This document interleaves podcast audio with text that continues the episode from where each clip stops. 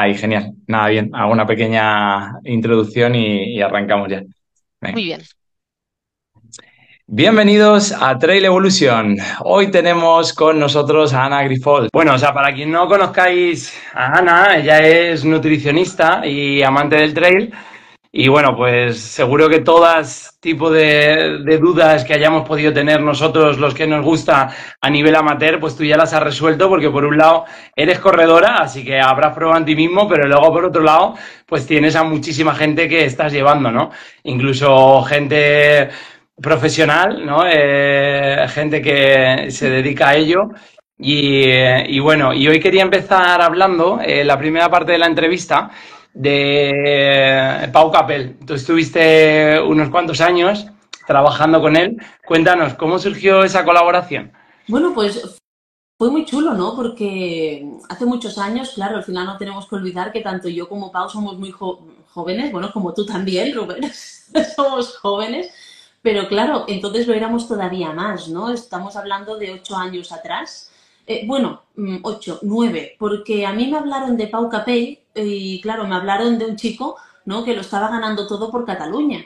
Y yo en aquel entonces, bueno, pues empe eh, no empezaba, ya hacía un tiempo que tenía ya rodaje, pero, pero quería ya dar el salto a coger algún atleta así profesional o que pudiera tener, eh, bueno, mm, como te lo digo, propiedades físicas y mentales, ¿no? Para poder llegar. Y me acuerdo que me centré en, en dos, uno es Pau, otro es otro que no diré el nombre, es curioso porque yo le envié un mensaje de Facebook porque yo no sabía si le estaba llamando a alguien, si, si tenía nutrición. Resulta que, que, sí que tenía nutricionista, ¿no? Y entonces ya le dije, bueno, pues entonces nada, entonces eh, me quedo aquí en un segundo plano, me centro en el otro chico que ya lo estaba llevando. El problema a veces es que una cosa es tener eh, propiedades físicas para poder hacer nuestro deporte, una, otra muy diferente es tener la cabeza, ¿no? Y a veces eh, se puede tener cabeza pero no cuerpo y llegar donde quieras, ¿no? Eh, lo contrario me pasó con este otro chico que yo tenía, que es, eh, bueno, eran los que se lo disputaban todos en aquel entonces, entre él y, y Pau, en las carreras de, de Cataluña. Y claro, yo me centré en este chico. El problema de este chico es que tenía físico pero no tenía cabeza. Y es una pena, ¿no? Porque cuando te encuentras con una persona que lo cumple todo, que tiene unas prestaciones brutales, pero que no tiene la cabeza suficiente para poder llegar ahí, ostras, la verdad que, que a mí me dio muchísima pena. En aquel entonces, ¿no? Eh, llevaba ya bastante tiempo trabajando con aquel chico que Pau me vuelve a escribir y me dice, mira, eh, me he quedado sin nutricionista por una situación que ocurrió. Dice, y me gustaría probarlo con, contigo si te parece bien. Y ahí, bueno, quedamos un día en el centro, entonces yo tenía centro en Barcelona, quedamos ahí, eh, nos, eh, nos pusimos cara, le dije un poquito cómo podría ayudarle y lo primero que le dije, que esto le impactó muchísimo, ¿no? Y siempre lo, lo contaba él, es que le dije que teníamos que recortar músculo. Pau, cuando lo veis, es una persona que tiene muchísima masa muscular. Es una persona que tiene, bueno, que, que a raíz del fútbol, ¿no? Él jugaba fútbol sala. Todos los que han jugado fútbol desarrollan muchísimo esta masa muscular y es algo eh, muy chulo, ¿no? Pero que cuando te vas al trail, un exceso puede perjudicar, ya que el exceso de músculo lo que provoca precisamente es que, claro, el cuerpo come más y se deshidrata más. Es decir, tienes que darle más comida, más agua, más de todo y además pesa más. Y para las subidas y las carreras que me estaba haciendo este muchacho, lo primero que le dije fue esto. Yo creo que le lo descuadré un poco, ¿no? Me dijo, perdón, con lo contento que yo estoy, yo me acuerdo que, que, bueno, al final mi trabajo fue irle recortando esta masa muscular. Es algo muy difícil, es algo que no siempre se puede hacer y que conseguimos a lo largo de cuatro años, ¿vale?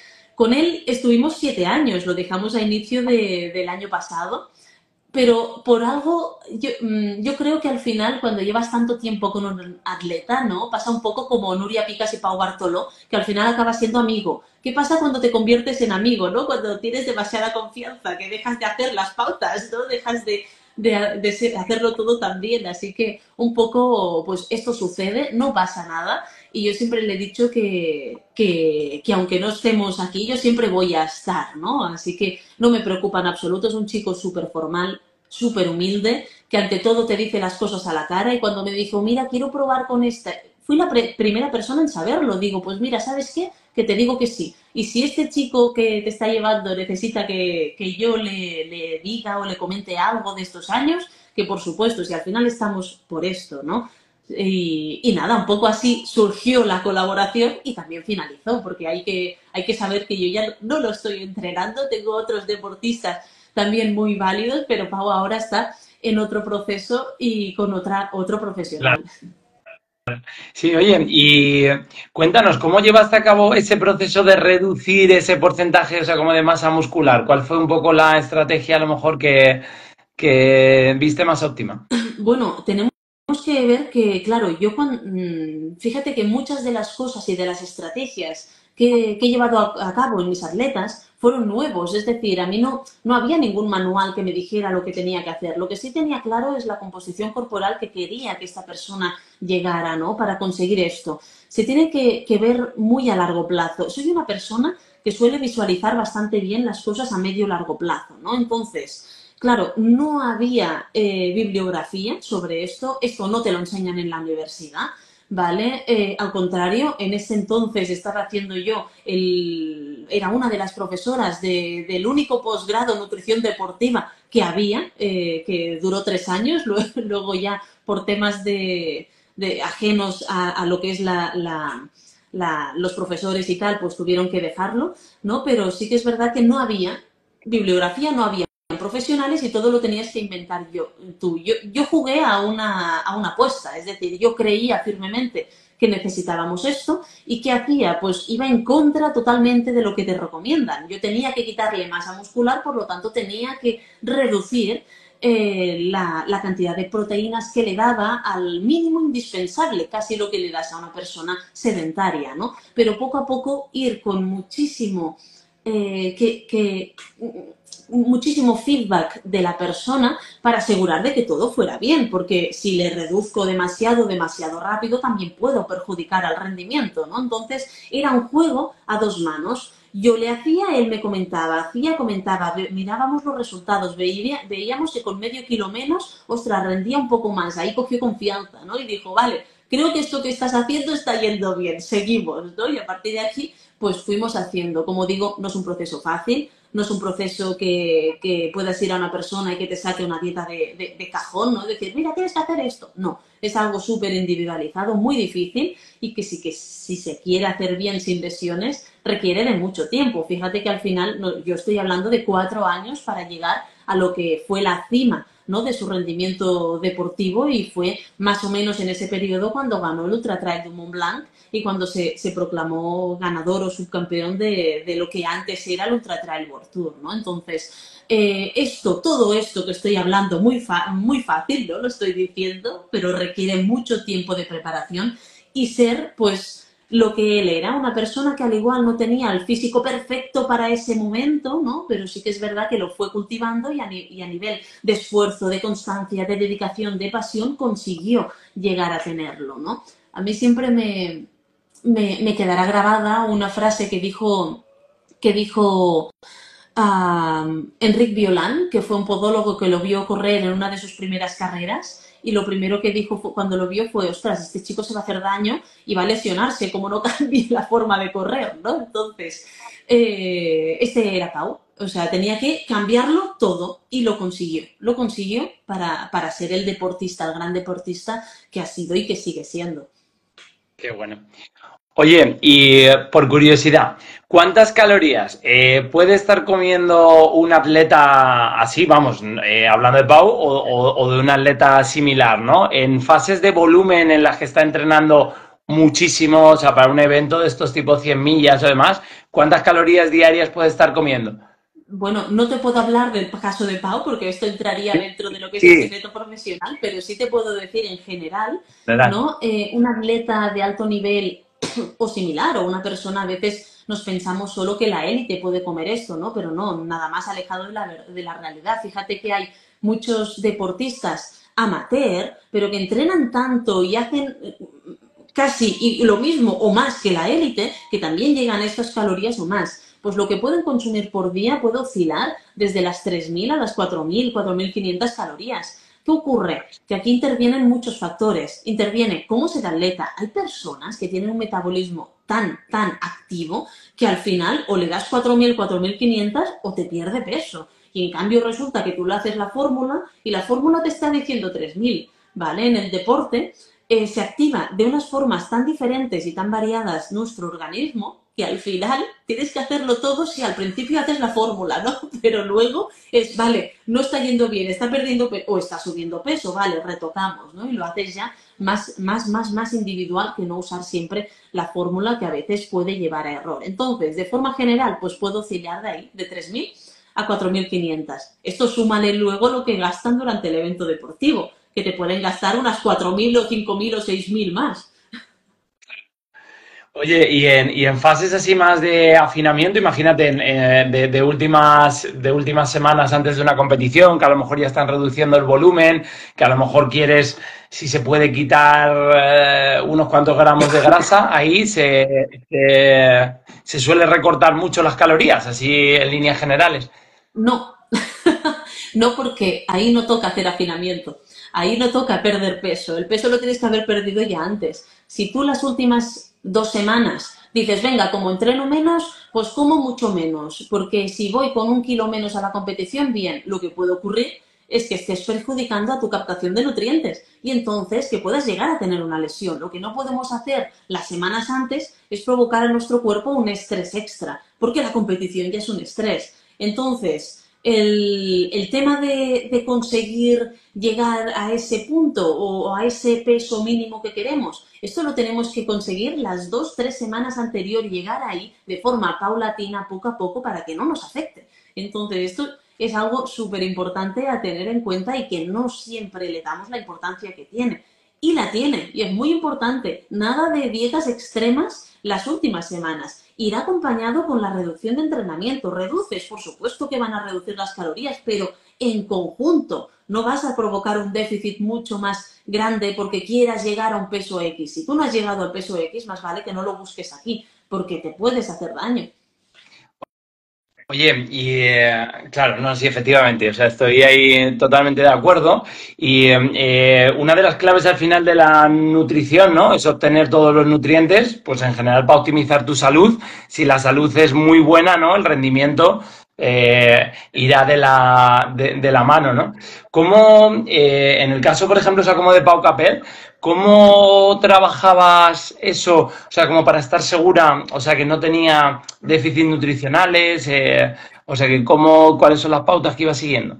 Bueno, es muy sencillo. Al final, uno de los problemas principales con el deportista es que el deportista puede llegar a, a gastar entre tres y cuatro veces más Mm, vitaminas y minerales que una persona sedentaria, ¿no? Debido a su esfuerzo, a su gran esfuerzo. Esto puede llegar a provocar muchos déficits. Más que a nivel proteico, que muchas veces nos pensamos que son las proteínas lo que va a faltar.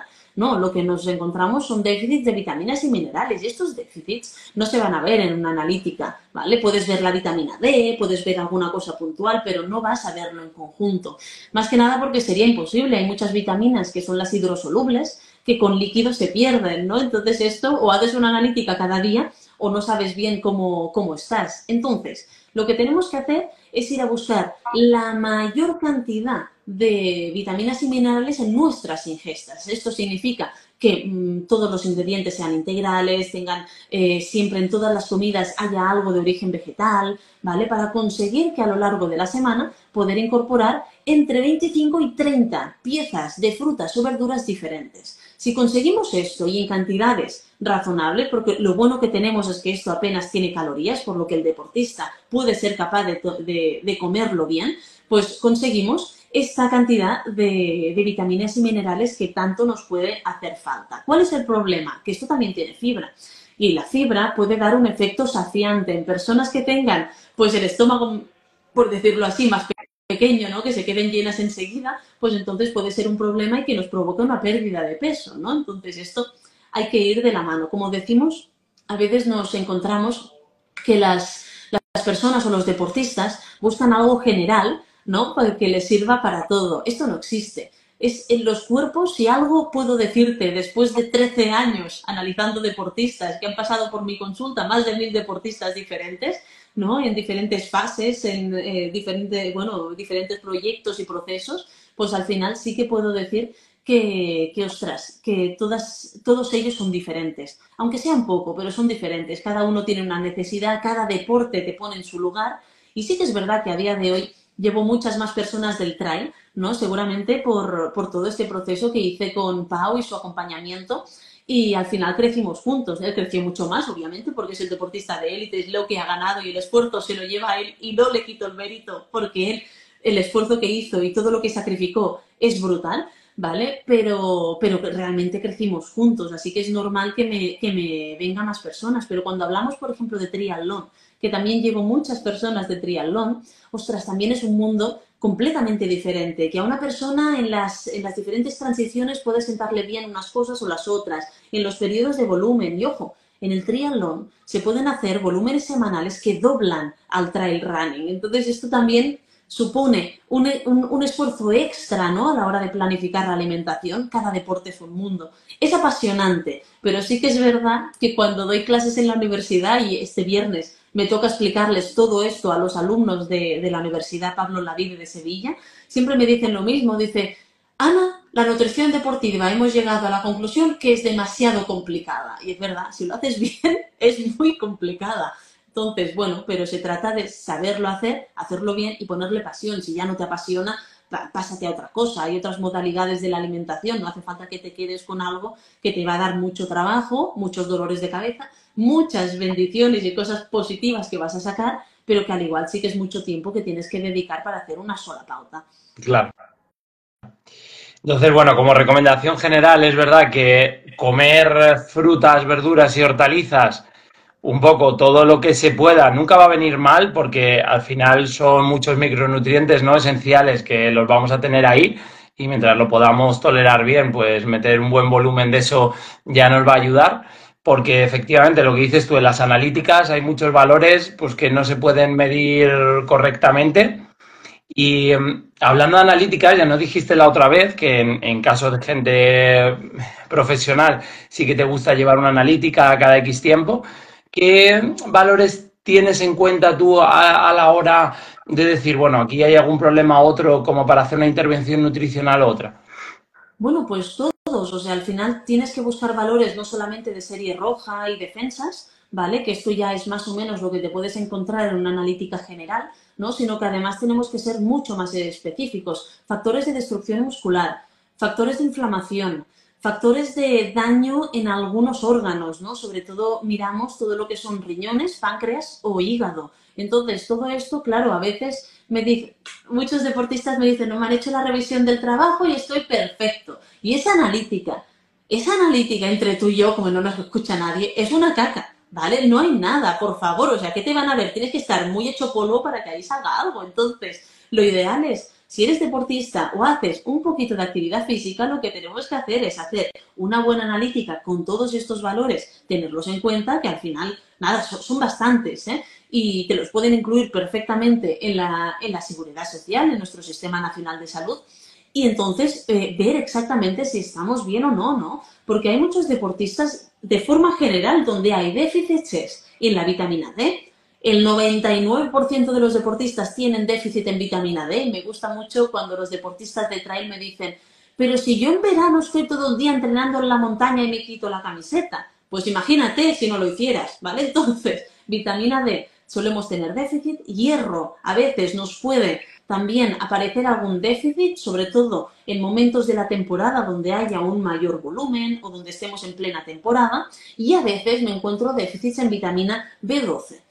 ¿Vale? Entonces, todo esto es lo que podemos ver en la analítica. Puntualmente puede salir, pues ostras, el hígado un poco inflamado o destrucción muscular o la lactato deshidrogenasa no elevada. ¿Pero por qué? Porque al igual veníamos de un entreno fuerte o así y se tiene que valorar también la analítica, hacerla en condiciones ideales. Lo ideal sería no entrenar los dos días anteriores, ¿vale? Y por supuesto no hacerte una analítica después, la semana de después, de un evento deportivo. Tengo una chica que me, que me competía en, en Transgran Canaria el año pasado, ¿no? Y me dijo, dijo, Ana, tengo la analítica la semana siguiente. Digo, pues cámbiatela, cámbiatela y haztela a finales del mes siguiente, deja un mes de margen, porque si no es una auténtica locura. De la misma manera que no recomiendo sacar sangre si tenemos una competición al cabo de cuatro o cinco semanas. ¿Vale? ¿Por qué? Porque esta analítica deportiva te sacan bastante sangre. Entonces, lo ideal es, hombre, no perjudiques a tu cuerpo, porque si te sale un, pequeño riesgo anemia, con la cantidad de sangre que te sacan, ya está, ya tienes la anemia completa, ¿vale? Entonces, vayamos por partes, se tiene que decidir muy bien cuándo hacemos la analítica, porque de la misma manera que le preguntamos a nuestro entrenador cuándo me toca la prueba de esfuerzo, en qué momento es mejor hacerla, ¿vale? Pues con la analítica pasa lo mismo. Claro. Sí, como, como anécdota, o sea, me estaba viniendo ahora a la cabeza que en un, en un deportista, o sea, que, estuve tratando yo de fisio, eh, justo se hizo una analítica y eh, acababa el día anterior de hacer una prueba muy, muy intensa.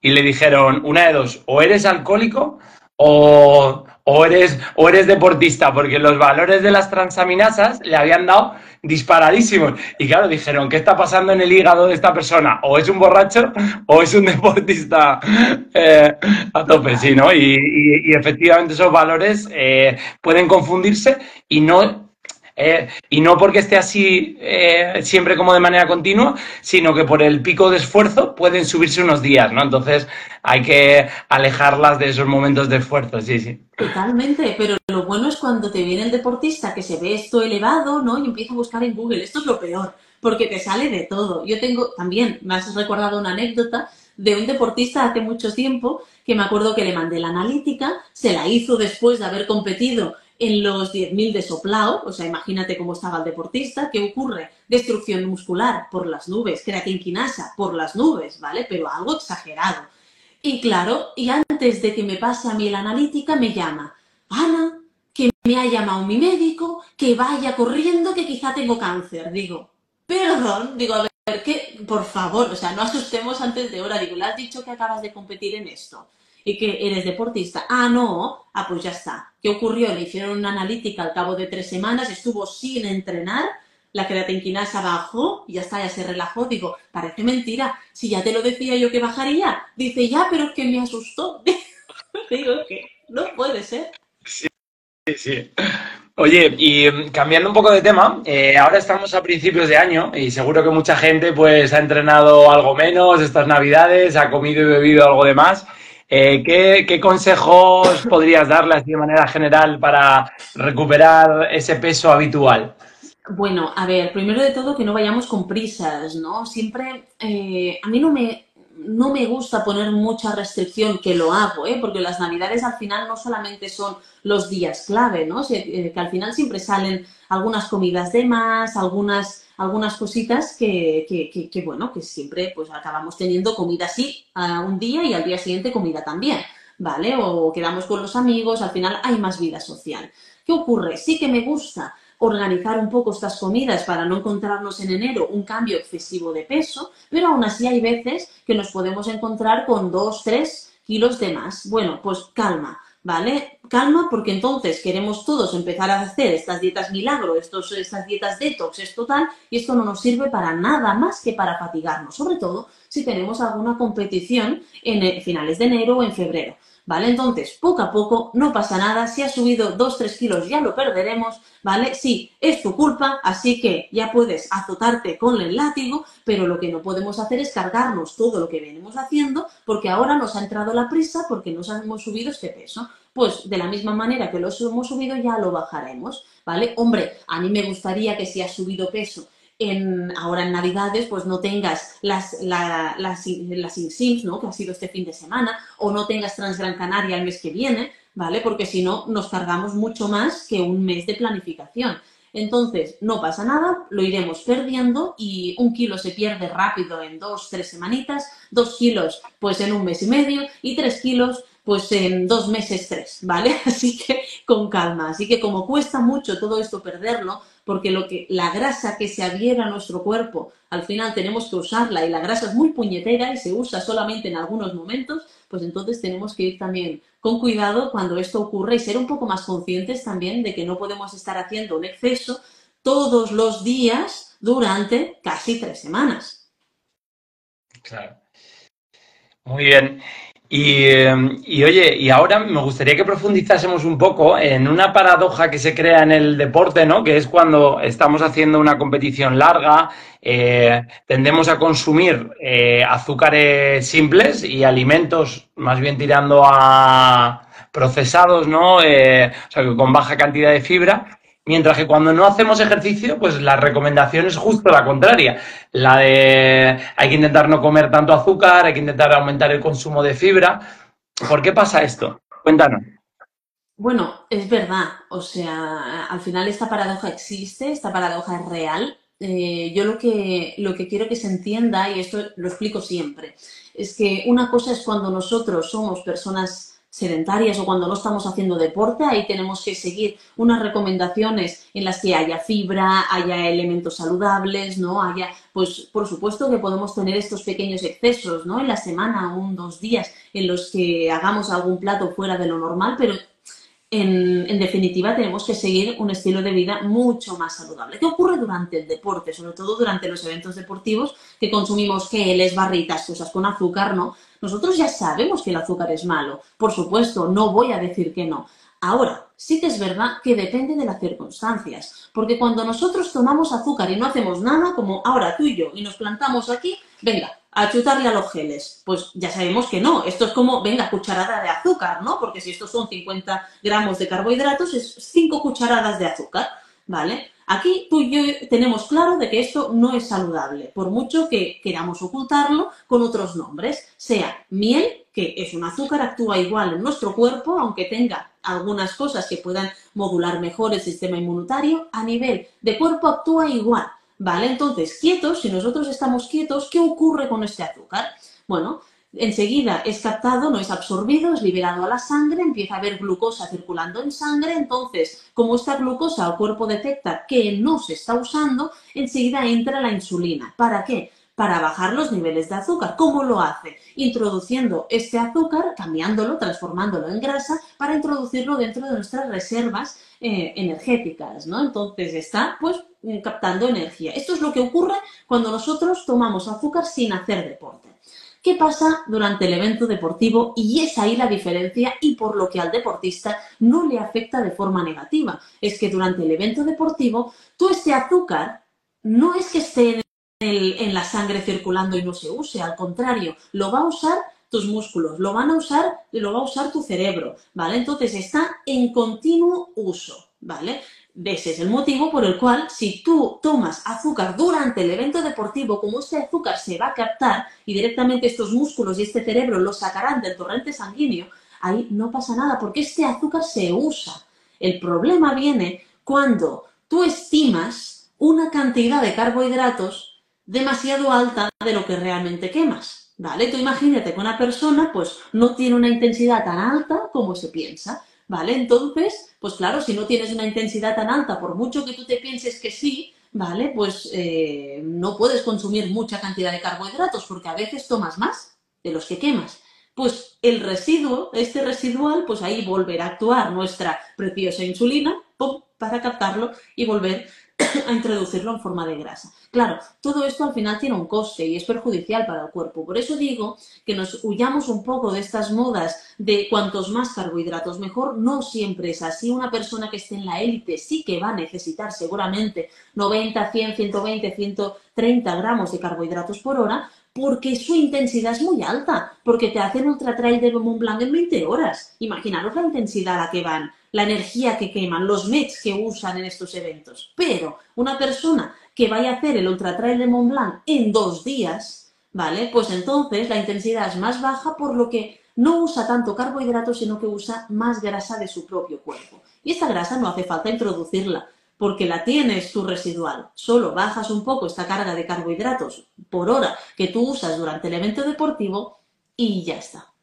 Claro.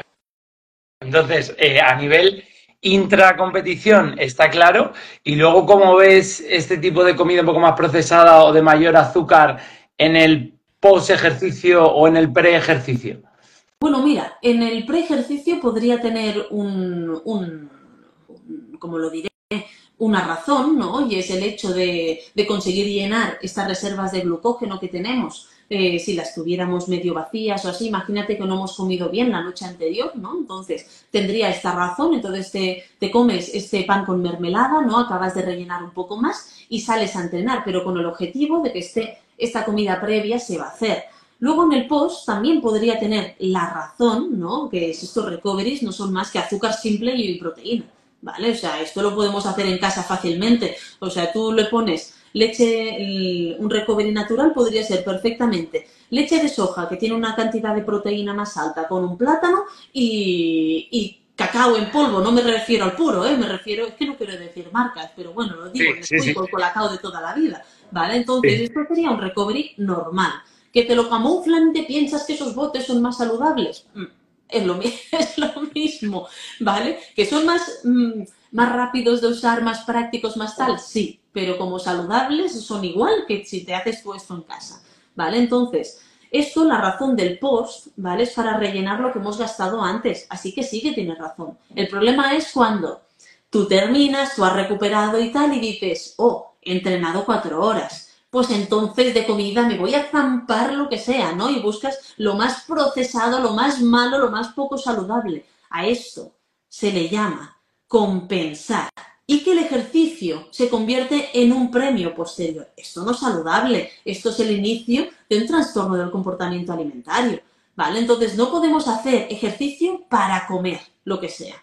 ¿Vale? Y esto se ve muy fácilmente, lo explicaba en el podcast, en, en mi podcast justamente este fin de semana que esto convierte, eh, bueno, y se ve, ¿no? Estas personas, estos deportistas que, que hacen mucho ejercicio, les ves unas piernas y unos brazos fuertes y un poquito de barriguita y no te cuadra, no te cuadra una parte del cuerpo con lo otro, ¿vale? Entonces dices, a ver, ¿qué está pasando? Y al igual no comen tan bien como, como nos podemos pensar por los ritmos o tal que pueden tener, ¿no?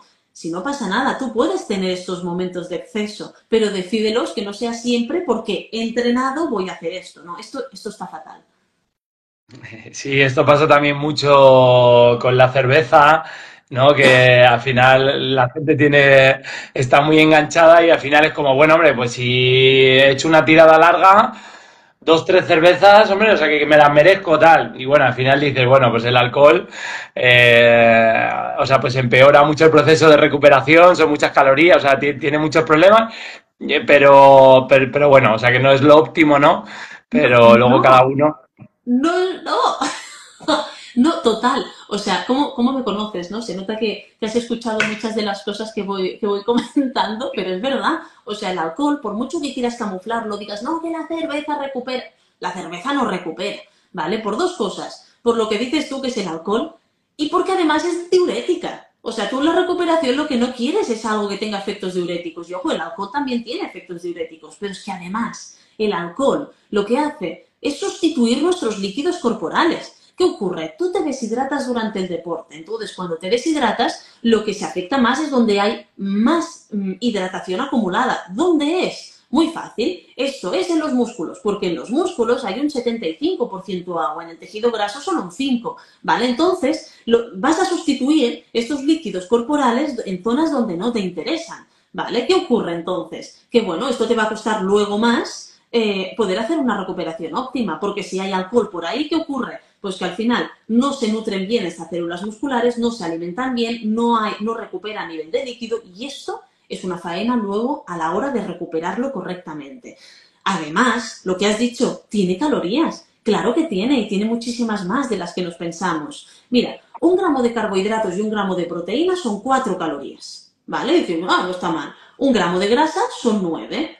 Pues un gramo de alcohol son siete. Entonces, por favor, es que el alcohol, además que te deshidrata, además que sustituye líquidos corporales, además que, es tóxico, es un tóxico muy potente para nuestro organismo, además tiene 7 calorías por gramo. ¿De verdad que nos compensa? Oye, si te apetece mucho una cerveza, escoge sin alcohol, que hoy día los sabores ya son bastante adecuados. Y si no, es que prefiero que te tomes un refresco, fíjate lo que te digo, ¿eh? A eso. Así que bueno, el alcohol, yo soy bastante bastante radical en este tema. Sí que es verdad que si gusta mucho y al deportista ves que lo disfruta, ¿no? Le digo, bueno, va, hacemos un pacto tú y yo.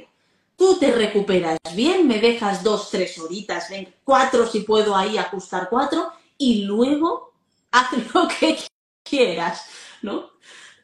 también si es final de temporada y ha cumplido su último objetivo y ya está, pues bueno, pues podemos hacer un chance ahí, ¿no? Pero, pero sí que es verdad que es que me da, es que no me gusta nada el alcohol por todos los efectos negativos que tiene. Ya está, ya me callo.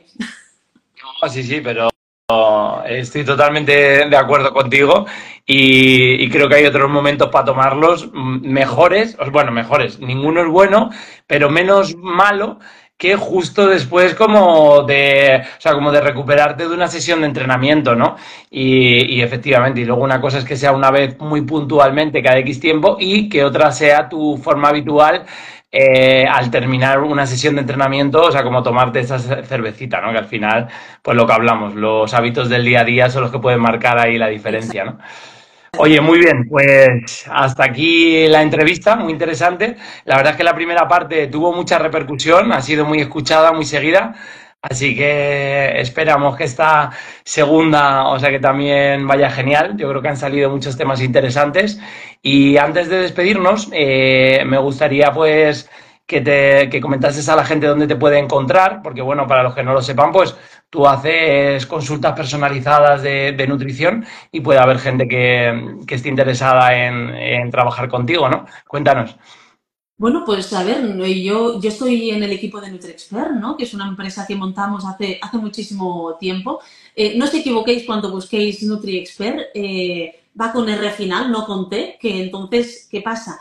que doy el correo y la gente me pone una T y no recibimos nada, ¿no? Es info arroba nutriexpert con rfinal.com o en la web o en Instagram, que suelo ser bastante rápida contestando, ¿no? Y ahí pues pueden, pueden buscarnos, decirnos qué es lo que buscan y seguro que alguien del equipo puede hacerlo. También es verdad que quien no quiera algo tan personalizado, ¿no? Tan, tan así porque no quiere o cree que ya come bien, pues sí que es verdad que también hacemos cursos en los que el deportista puede aprender a gestionar su propia alimentación deportiva o aprender a comer intracarrera de forma natural o suplementación deportiva y todo esto lo tenemos abierto. Así que si me escriben a mí o a NutriExpert en Instagram o en, eh, o en, el email y preguntan sobre algo concreto, pues nosotros encantados le vamos a, a derivar y a recomendar lo que mejor sea para él.